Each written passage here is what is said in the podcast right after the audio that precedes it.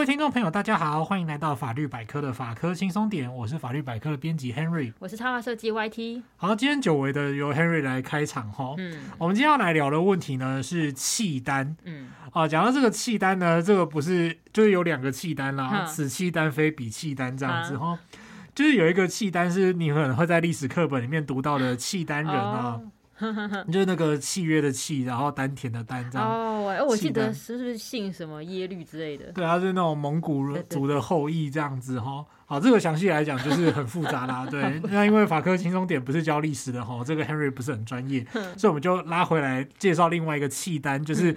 放弃订单或丢弃订单的那个契单哈，那、嗯、也就是大家买网购或者是叫外送的时候会常听到的这个契单，这样。真的哎，我觉得网购还蛮常听到这个状况，因为像我有追踪的一些喜欢的作者，他之前就有发文说，哎，可能有些人订了商品，然后作者也把商品寄出了，结果就被放生在便利商店里面，然后也没有去取货，然后人也联系不上，他就不知道他说你，哎，你到底还没有要这个商品啊？哇，这个真的很倒霉哈、嗯。对啊，那虽然 Henry 自己不常买网购或者是用外送平台啦、嗯、，Henry 是身体力行的，会自己出去买东西的那一种哈。嗯。不过对于最近几年常常讨论到的这个弃单现象呢，其实也我还算蛮可以理解的，因为那其实会很恼人。嗯。哦，常会有新闻报道就是。呃，像便当店啊什么的，嗯、就是送到现场发现人不在。啊、对对，那对于商家跟外送员来说，就是这个真的超讨厌的哈。嗯、那我们今天就来聊一聊关于契单的法律问题。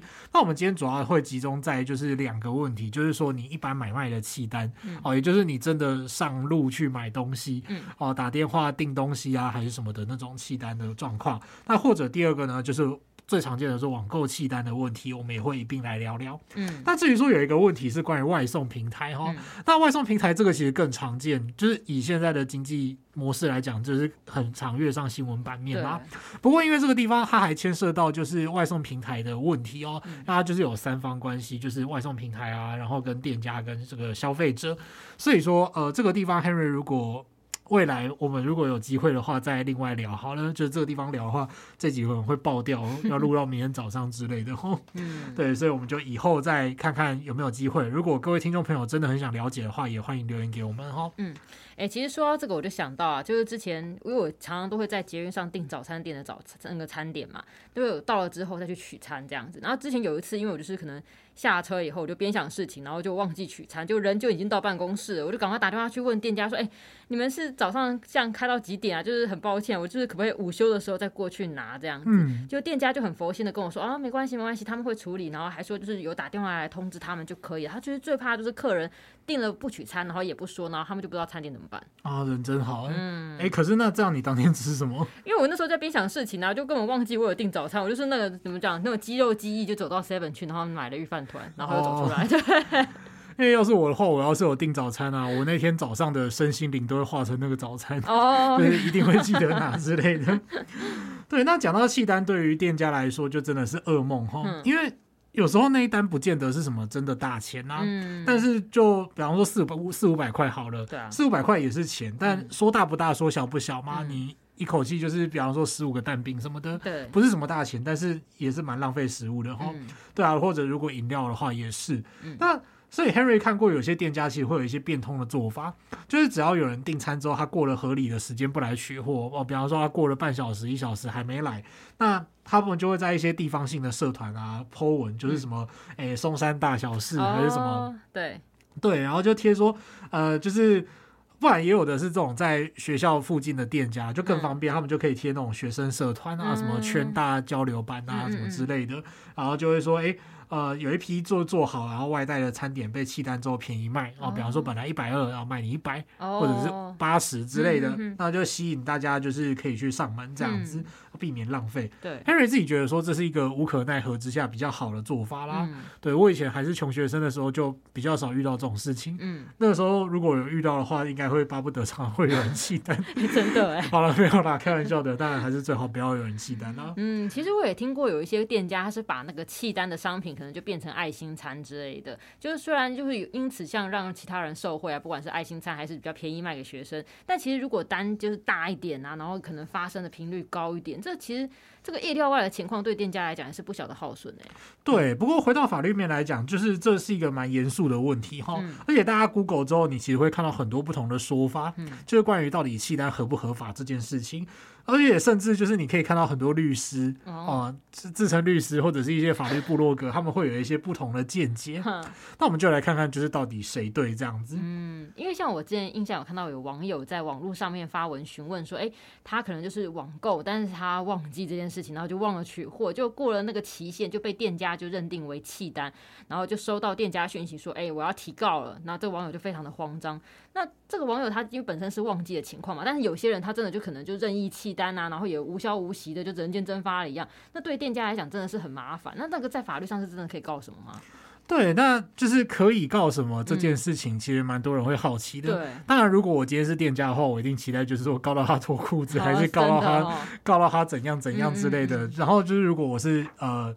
客人的话，我就会觉得说啊，我就真的忘记了嘛。嗯、然后，但是他被告这件事情会不会怕？嗯、有的会，有的不会啦。嗯、那种有的皮皮的，就是他也不怕你告这样子。哦、是，对。那不过，首先我们要强调的一件事情是哈，如同我们在。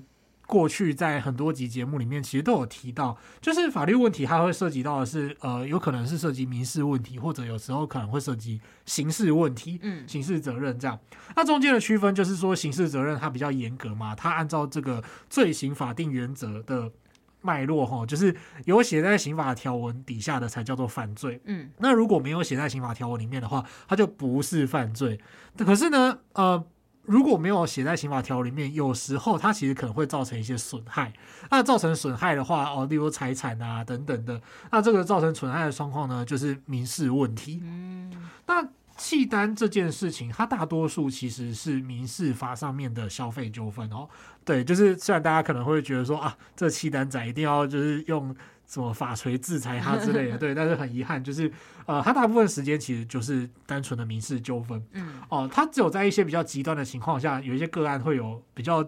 极端的案例事实哈，那这个时候就会有刑事责任，那这一点必须要先留意。至于什么时候可能会有刑事责任呢？这个我们后面会提到。哦，也就是说比较极端，你刚刚讲极端的情况才会有刑事责任，不然大部分就是民事的消费纠纷嘛。不过其实我在想，应该听到要被告，大部分的人应该还是会怕怕的吧？就是少部分的有些人是特例啦。对，那所以就是说，如果是临时不想买，那真的是前置沟通很重要。哎，那再请 Henry 帮我们复习一下关于这个买卖成立在法律上是怎么看待？讲到复习，就是我们以前有讲过买卖契约？有啊，我记得有呢。好，完了，这个是 自己忘记的，还是我们聊太多了？没关系，这个我们就聊一下这个民法上的买卖契约哈。嗯、呃，契单首先你前提是要有契单。你要有单可以弃嘛？就是你要先成立一个单。嗯、那这个单到底是什么东西呢？呃，一般来说，我们就涉及到就是买卖契约的规定啊。好，哦，比方说你送东西或者是借钱啊什么的，这个你就不会用契单这个词去形容吗？嗯。啊，你要送东西就到那个时候现场没有人出现啊，叫契单。哦，一般应该不会这么说吧？好，那买卖契约它是非常常见，我们几乎每天都会遇得到的契约哈。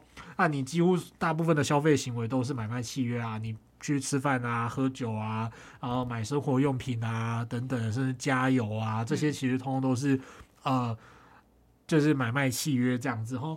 那它的金额其实上下限蛮高的，嗯，你今天买二十块的饮料，它也是买卖行为；那你今天买上百万的珠宝，它也是买卖的行为哈。所以我们就。先来就是切入这个买卖契约的性质，它在法律上呢，它可以说是一种不要式契约，嗯、啊，或跟不要物契约，嗯，啊，它这种名词就是大家其实听一听就可以不用特别记，没关系啦。那它其实意思只是讲说不要式，就是指说哦，它可以嘴巴讲就好。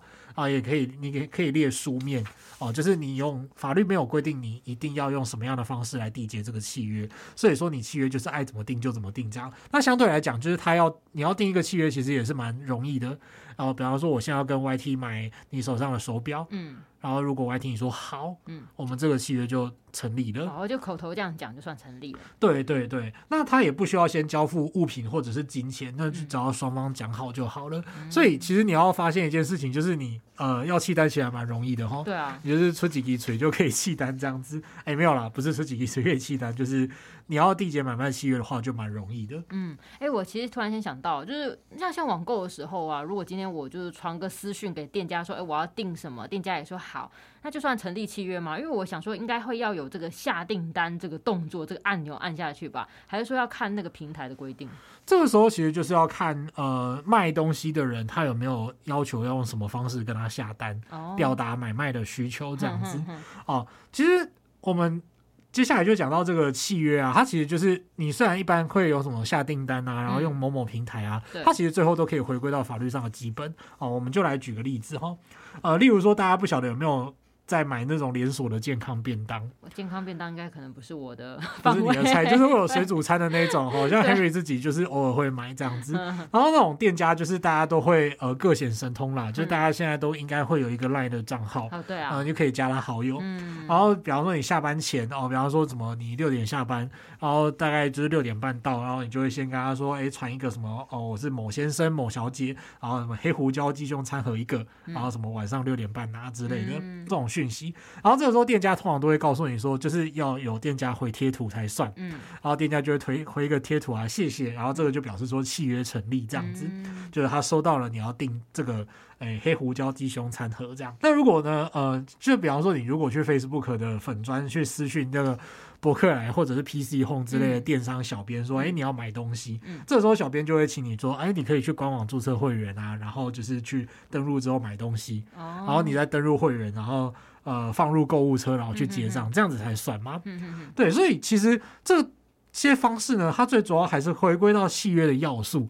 契约的要素，它就是一方去提出这个邀约，嗯，哦，就是说，哎，我们来缔结这个契约好不好？然后另外一方呢，就是承诺，就说好啊，那我们来订契约吧。嗯，这个时候双方就 OK 了吗？你就是 match 到了就 OK，就成立一个契约了哈。所以你单方想要表示这个消费的意思，那店家没有同意的话，其实这个买卖契约是不会成立的。哦，那当然不成立也就没有生效的问题嘛。嗯哼哼对，所以像刚刚 YT 的问题，它其实就是我们怎么表达才会让对方说好这样子而已哈。嗯那我们另外再附带一提，就是大家可能常常会看到，哎，买卖汽车啊，买卖机车，你通常会签一个书面契约，它其实就是给双方一个保障而已，然后。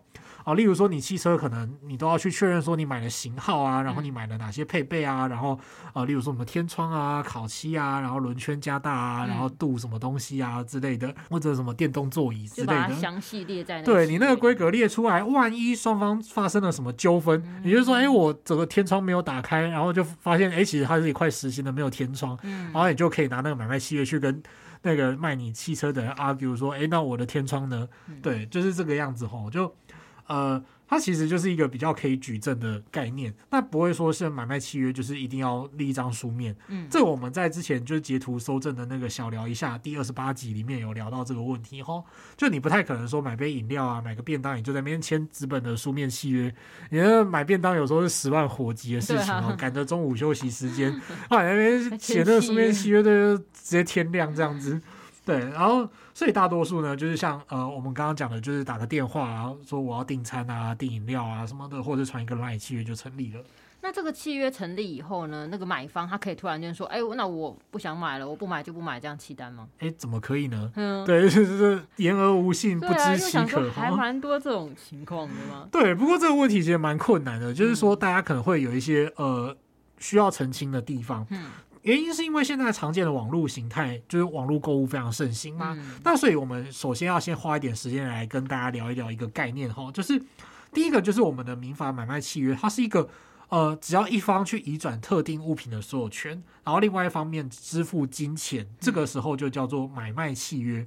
那所以你不管你是买什么，或者是用任何的方式买，嗯哦。呃就是你不管是邮购啊，还是什么之类的，呃，网购、嗯、哦，邮购其实现在应该是很很少，很少了吧？对，啊、对，或者你去店家就是填一个叫货单，然后就是叫一个东西，嗯、比方说你去呃什么卖家电的地方，然后叫一台电冰箱之类的，嗯、然后他可能要送货啊，这些其实通通都可以回到民法基本的一个买卖契约的规定来做判断。嗯，只是呢，因为我们的消保法它其实有规定是针对这个网络购物啊这种呃。或者是访问交易，哈，人家来找你的这种推销的这种访问交易这种形态呢，它有特殊的规定来保障消费者，那才会有呃，这个大家应该都听过，就是俗称的七日鉴赏期，哈，也就是法律上犹豫期的问题。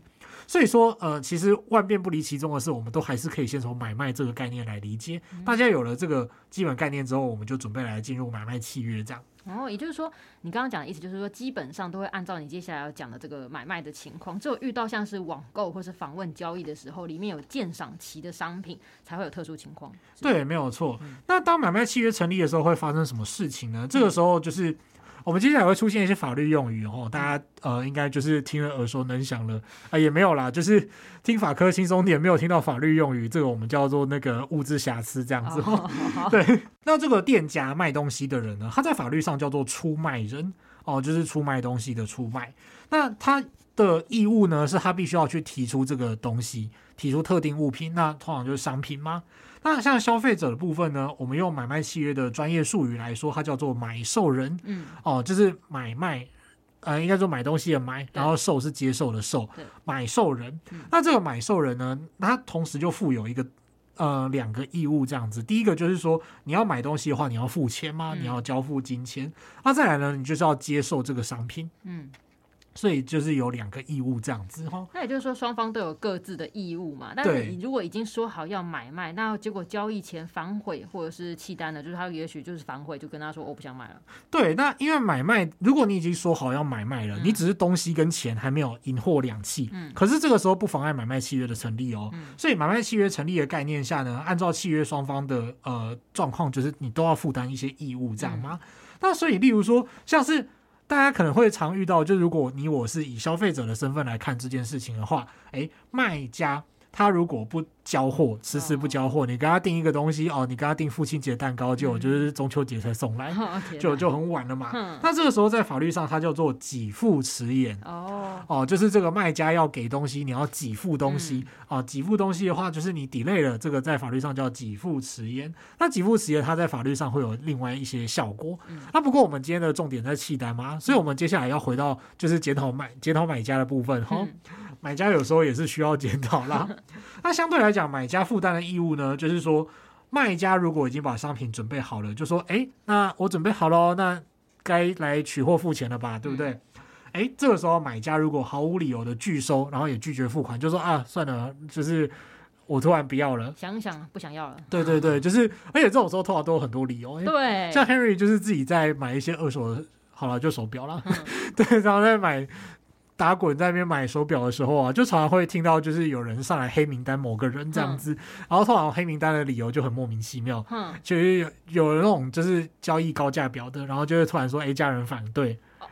哈，对对，然后家里小狗生病，反正就是有很多理由，然后就是突然就是说可能要花很多钱，所以没有。对对对，决定好就是说好要买之后就突然不买了这样子。可是有的时候就是呃，当然有时候我觉得有些人真的是情有可原，可是有时候多了就会觉得有点尴尬。真的。对，然后也常常会有同一个人，他就是一直说要买，然后买了之后又用好几种理由就是弃单，然后久而久之大家就会认识到说，哎，这个人其实在那个表板上面就是个没有要真的买，就是那他到底要？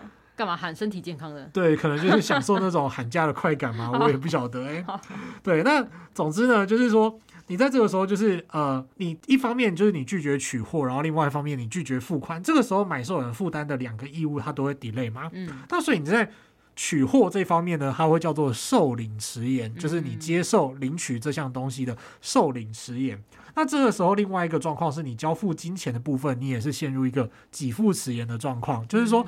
卖家都已经准备好把东西给你了，你不收货又不给钱啊，你这两个义务都陷入一个 delay 的状态。嗯，这个时候呢，根据我们的法院实务见解是认为说，这个时候卖家是可以去主张要解除这个买卖契约的。哦，所以就说一定要符合这两个条件，就是这个买的人他没取货也没付钱，他才能够店家才能够解除这个契约。对，按照目前最高法院见解是如此啊，嗯、就是这个见解已经蛮久了这样子。哦、那也就是说，他如果今天他已经付了钱还没取货，对，那这个时候就是不是由买家这边卖家这边就是不能够直接就是说要解除契约，已经付钱了，他可能就是要再另外就是根据其他的呃，就是例如说再去催告，也就是说叫你要赶快那个。赶快收货这样子，嗯、对对对，那这个是后续的问题哦。我们今天就是暂时先不谈。嗯，不过我也是觉得说这很豪横哎，就是都付钱了，然后不取货，是不是完全忘了这件事？对对对，也是可能一天失心疯，然后毛起来买了一大堆，这样都付了，都刷卡了，这样不会觉得 自己自己不会觉得很痛吗？好了，也是可以啦。对，那就是说接下来呢，就是买。呃，这个卖家，我我觉得今天很常很常会买卖不分，救命！对，卖家卖家如果说解除契约之后呢，发现说，诶，他如果因为这个买家。弃单造成的损失的话，他可以举证来向这个买家请求损害赔偿。这个我想应该大家都可以稍微理解哈。嗯、例如说，今天卖家就是为了要履行这个契约哦，比方说买家一口气跟他订了很大的一个单，嗯、哦，他就只好就是还要准备租一个就是小房间啊，还还是甚至是一个仓库来放货物。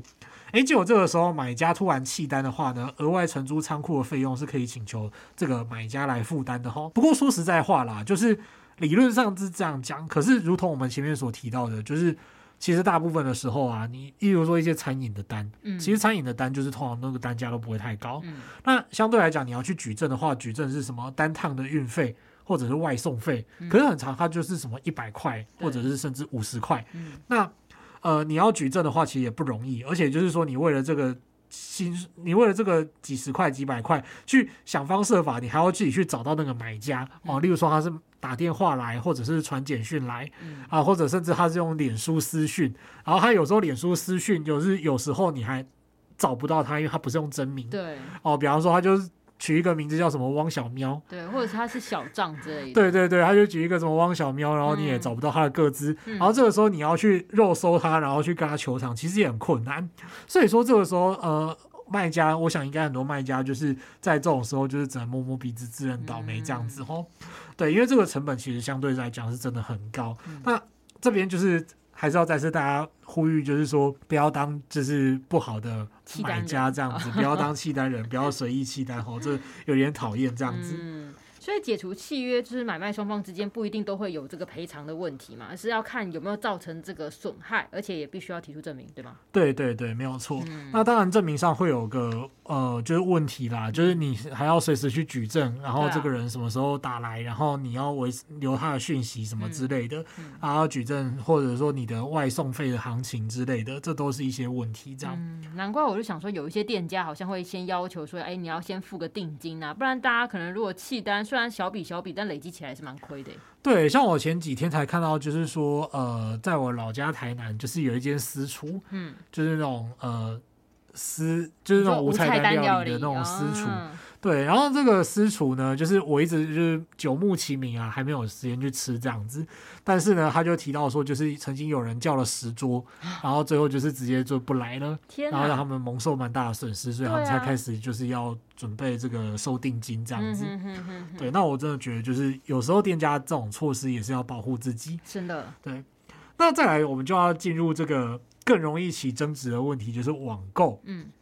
那网购之所以容易起争执呢？诶，这个我们在这个第四季第六集的这个网购达人的节目里面，其实就有提到哦。我们那一集节目里面帮大家分析了很多，就是呃，消保法的规定这样。嗯、那消保法规定呢，它是考虑到这个企业经营者跟一般消费者他之间的优劣势不同，再加上就是说消费者他不能够实际去确认这个商品是否有瑕疵，或者是是不是符合自己的需求吗？所以说消保法它特别给予这个呃网购就是通讯交易，然后跟另外的就是有人上门推销的这种访问交易这两种类型，它附有一个无条件解约的权利。那这个无条件解约权利呢？它就是你收到这个商品服务的七天之内可以去解约吗？那这七天就俗称是所谓的鉴赏期或是犹豫期哈。哎、嗯，那这个时候不晓得会不会有人觉得说，哎，那既然这样，我有犹豫期，我表示我就是我爽啊，我就是可以直接不收货就弃单就好了。对啊，因为我在想，会不会有些人就觉得啊，反正我有犹豫期啊，你那个东西商品寄来寄到便利商店，我不要，我就不要去拿就好了，对，让他自己退。对，哎，但是其实这边要注意哦，这边有一个误区是这样的，就是你在这个鉴赏期或者说犹豫期之内，你要主张自己解除契约的话，其实有一个重要的点是你要去通知这个卖家。对，这个规定，其实在规定在民法的条文里面，这民法是说，就是这个契约的解除权，他是说解除权啦。不过当然，就是你要解除契约的话，也是一种解除权。解除权，如果你要去行使的话呢，你应该向他方当事人去表示。嗯，也就是说，你必须要去通知这个卖家。如果你就闷声不吭，就是说哦，东西收来了，呃，东西寄来了，那我就不去拿就好啦。嗯、然后你也不跟卖家讲，这个时候你其实根本不会发生这个解除权的效果，哦、那个买卖契约还是存在的。哦、那至于网络上有些说法可能会跟你说，哎，不要取货就好了。它其实是发生在一个状况是，你如果依法通知卖家，就有卖家就是他就是坚持不让你解约，就是说，哎、欸，我们一开始说好了，我们不是用这个七日鉴赏期哦，嗯、这种约定是无效的。可是你知道卖家嘛？卖家就是有些，其实我觉得这都是一个呃角度问题啦。嗯、所以说就是呃，希望在听就是听众朋友如果有就是从事网络上的商城的话呢，就是请不要介意哦，这个地方一定不再讲你，相信大家都很有良心、很守法这样子。嗯对，那有些卖家就会去捏造一些理由吧，就是说，哦，这个我们不能退哦，这个怎样怎样之类的。可是如果是真的可以退，嗯，就是依法是真的可以退，然后刻意去排除消保法的规定，其实是没有用的哈。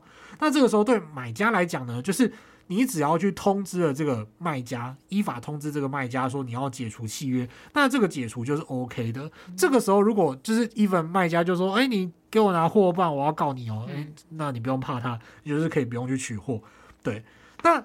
就是，所以这个地方就是。帮大家再整理一遍，就是说，如果你要合法的行使你的解除契约的权利的话呢，你就是不能够直接弃单。嗯，哦，你就是好像说弃单，然后至于我在想什么，你猜？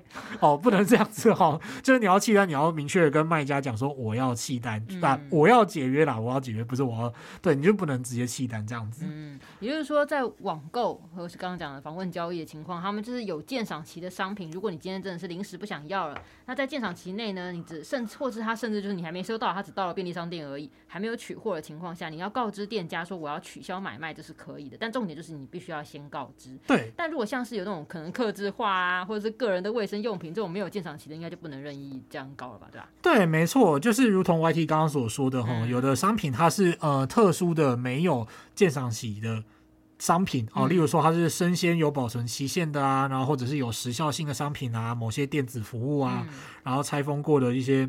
贴身衣物啊、卫生用品等等的，那还有这个客制化的商品，那这些就是因为它在消保法里面，呃，相关规定里面其实就已经告诉你说，这些东西是不适用这个七天的无条件解约的哈，它就没有鉴赏期，所以这个时候你如果就是呃，你要说弃单不付钱的话，它其实就会走回去我们之前讲到的这个民法的相关规定来处理哈。嗯那另外呢，就是说，如果这个卖家他就是一般人，他不是消保法上面所谓的企业经营者，他就是偶尔就是有一个二手衣物，他拿去网络上卖，就这样子而已，他不会是企业经营者，或者是你偶尔就说，哎，我有一台脚踏车不要了，然后朋友就说，那我跟你买，然后帮我宅配到就是什么呃外县市去，这样子可以吗？那像这种情况呢，就是他就不属于企业经营者，这个时候如果是。买家就是突然就是也不读不回，然后也不给钱，然后这也是弃单吗？那这个时候呢，你同样会涉及到前面的规定，就是说，哎，那就是这个受领迟延的问题。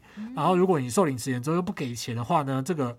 你身为卖家，你就可以去解除契约这样子。哎、欸，真的哎，我刚刚突然想说，对哦，还有这一点，就是网购卖家如果今天他不是企业经营者，是以这个不是以这个为营生的话，其实就没有他没有鉴赏期的这规定嘛。对，没有错。对，我都忘记有这个细节了。好，没关系，我 Henry 记得就好了。对 对对。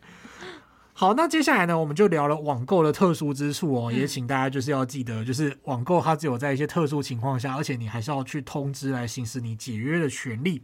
那接下来呢，就是大家可能会很在意的问题哦，就是契单到底有没有刑事责任？啊，对啊，对，就是虽然我们一再讲，就是说法律就是法律不是六法全书唯一死刑啊，就是说，哎，你当然不能什么不可能什么事情都是用刑事法规定来处理，哎，可是如果有时候就是这个人真的太过分的话，你会希望他受到法律的制裁，嗯、这个呢，我觉得也是情有可原，或者应该说就是有时候你看到这个状况，也会觉得哎不错，真的不错，这个人就是该处罚这样子，对，那。呃，像我们刚刚讲的契丹的状况，它大多数时候是民事纠纷，可是，在少数情况下呢，还是会有刑事责任。我们就来介绍一下这个少数情况，它会涉及到什么样的条文哦。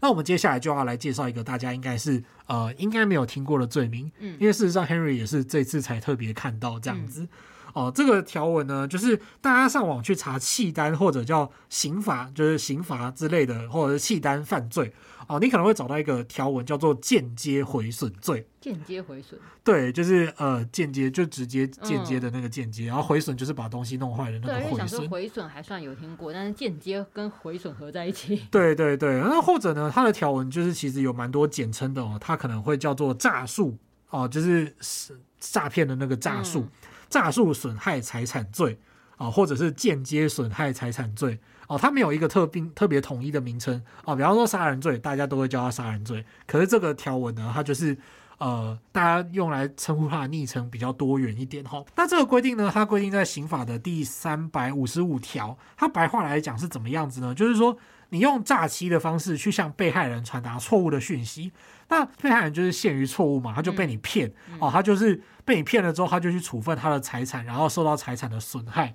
哦，那这个点就在于说，他这个财产就是损害，就是损害了，就是你自己并没有得到好处，但你就是让别人受到了损害这样子啊、呃，听起来有点抽象，所以我们就来举一个呃案例哈。那其实契丹就是大量契丹，其实就是蛮典型的案例。哦、我们举一个实物上曾经发生过，而且这个有被判有罪哈。嗯、那我们就呃第一位呢，我们称之为犯人 A 好了，对。突然有一种柯南的感觉，就是犯人 A 这样。好，那这个犯人 A 呢，就是他向某一间服饰店的网站去订购衣物，然后订购完之后一直弃单。可是呢，他就是这样子前前后后订购了六十笔，哇塞，总五十九笔啦，就是将近六十笔这样子。对，那这六十笔呢，他就前功尽弃，全部都弃单。对，那所以这服饰店呢，就是有报警处理这样子。不是他，因为他弃单的笔数也太多了吧？我是觉得他是不是跟服饰店有仇？对，我觉得应该有仇啦，不然你就是、啊、我，要弄你之类的。你的执念应该蛮深的，不然就是你可能弃个三五次就觉得说啊，好无聊，不玩。很累耶，你要这么多笔，你要一笔一笔一直下，一直下，然后填资料。对，那他像这样子弃单呢，为什么会构成我们刚刚所讲的这个呃间接损损害财产罪？哦，我们来看看这个过程发生什么事情哦。第一个就是说，我们去贴合这个法条来讲。第一个就是这个犯人 A，他显然没有要真的买衣服吗？嗯，对。如果你真的想买的话，你就是每一单你都会去拿。嗯，那显然就是说你六十次然后都没有拿，表示你根本就不想买。嗯，好，那就透过这个下定表达出我想要买衣服的这个虚伪的诈术。嗯，然后这个时候店家出货之后，他在弃单，这个时候店家会受到运费的损失。嗯，对。哦，我去看了判决书，那个运费是六十六块钱。哦，一笔哦。对，一笔六十六块钱。哇，这这样那算下来也是不便宜耶。对，虽然说乘起来也是几千块，嗯，我觉得那个。这个是你开店的时候，你觉得说那个你的杠杆就是你应该可以承受这样的损失，可是呢，其实还是很恼人。嗯，哦，你出货了六五十九次、六十次，这其实蛮累的。对啊，对，然后他定了六十，就是将近六十笔，他就是损失了这将近六十笔的运费这样子。所以说，这个被害店家他就一直出货，然后就是开始耗损自己的财产。嗯，那这种状况呢，就会是我们前面讲的这个间接损害财产罪。哦，所以这个条文虽然它很神奇，它的判决其实并不多。哦，但是关于弃单这一点，就是会构成这个犯罪。不过这个犯罪其实，呃，我们从契单这个角度来讲，你就可以知道说，它其实不太好证明。嗯，对，因为你一到两次契单，你可能可以解释说，哦，我真的忘了。哦，消费者，比方说这个消费者真的是大忙人，他就真的忘记了。或者呢，他也有可能就是真的误解一个意思，就是说，哎，啊，不是我不去拿货就好了吗？他可能真的以为就是说，哎，我契单就等于主张我的这个七日鉴赏期，其实并不是哈。可是他可能就是真的误会，嗯，那不然就是再极端一点的话，他就是真正的 OK 这样子。对，就那一两次的话。对对对，哎，虽然说 OK，他可能弃单就是三五次这样子，也是有可能。对对对，可是就是真的 OK 的话，他可能也没有这个想要犯罪的意图这样子。嗯、呃，那像这个案例啊，因为这个犯人 A，他这个就真的很明显，就是说他根本就来乱的。你看他就下了五十九笔这样子。所以这个时候就比较有充分的理由认为说他是犯罪。嗯，对。那再来呢，就是还有另外一个例子啊，这个例子也是蛮呃有意思的。这个人只弃了一次单，哦，不过呢，他就是一样是构成了犯罪。理由是什么呢？我们来简称他叫犯人 B 这样。嗯，这个犯人 B 只有一个人哈，他就假托一个名字，例如说他本来姓就是姓张，然后他自己改改姓李这样子，就谎称他自己是李先生、李小姐，他就捏了一个假名字，然后去订了这个。呃，三十份炸鸡咖喱饭哦，oh. 对对对，他就一个人，只有一个人，他也不是帮什么呃同学订还是什么的，他就是直接自己一个人订了三十份之后，然后好像讲了一个假地址还是什么的嘛，嗯、然后接下来就是直接弃单了这样子。哦，oh, 那他这个虽然只有饭一次，但他这一次的量也是很多。对，他就自己这样子弃，然后这三十份炸鸡咖喱饭总共价值是四千多块钱哦。Oh. 对，然后就是在狠心的弃单，那结果就造成这个咖喱饭就是做成外带之后啊，这个。面衣放太久，老板就觉得卖不出去了，这样，然后就去报警。如果炸物的话，放太久，那个面衣会有点软掉。对对对，会湿掉这样子。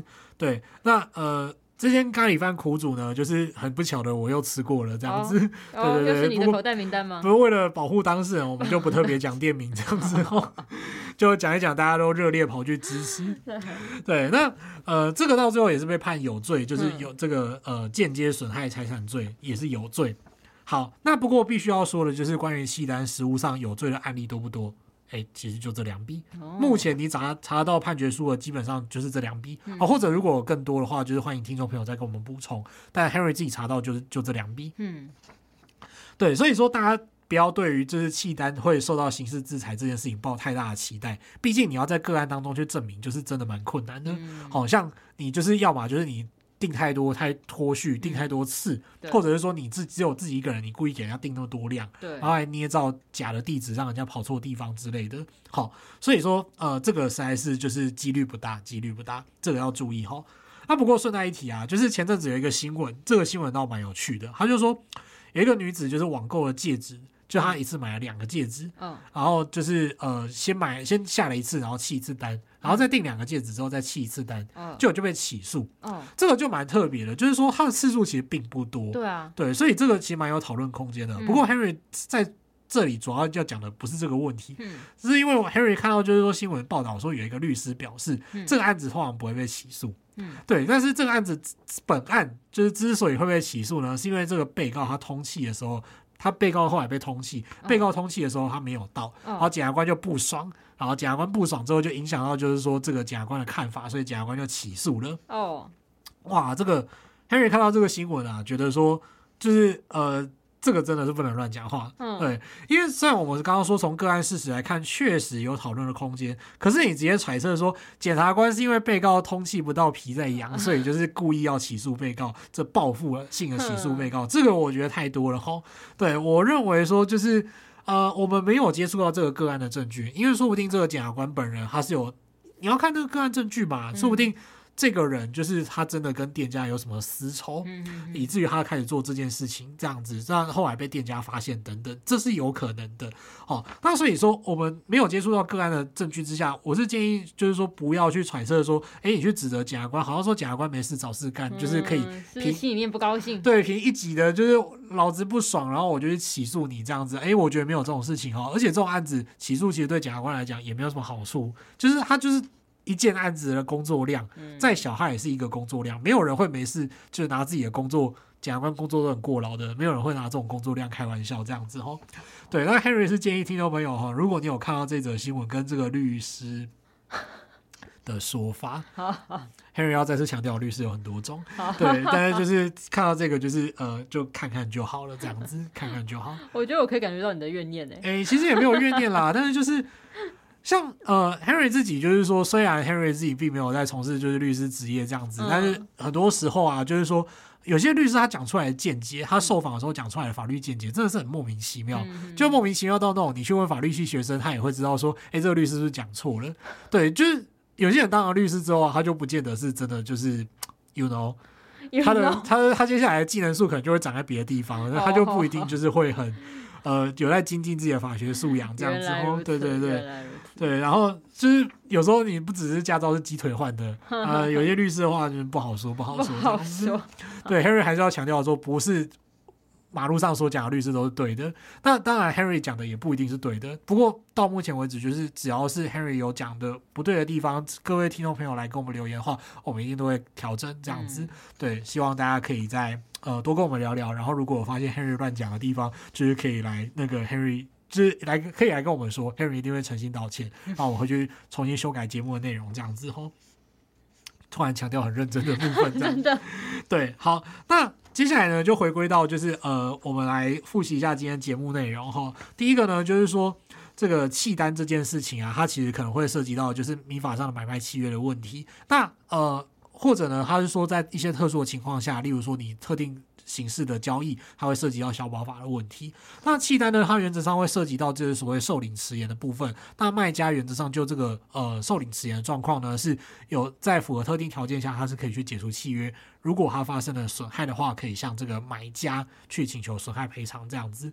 那如果你是网购的话呢，也有一件很重要的事情，就是你不能够直接契单，你还是要去主动通知卖家说我要解除契约这样子。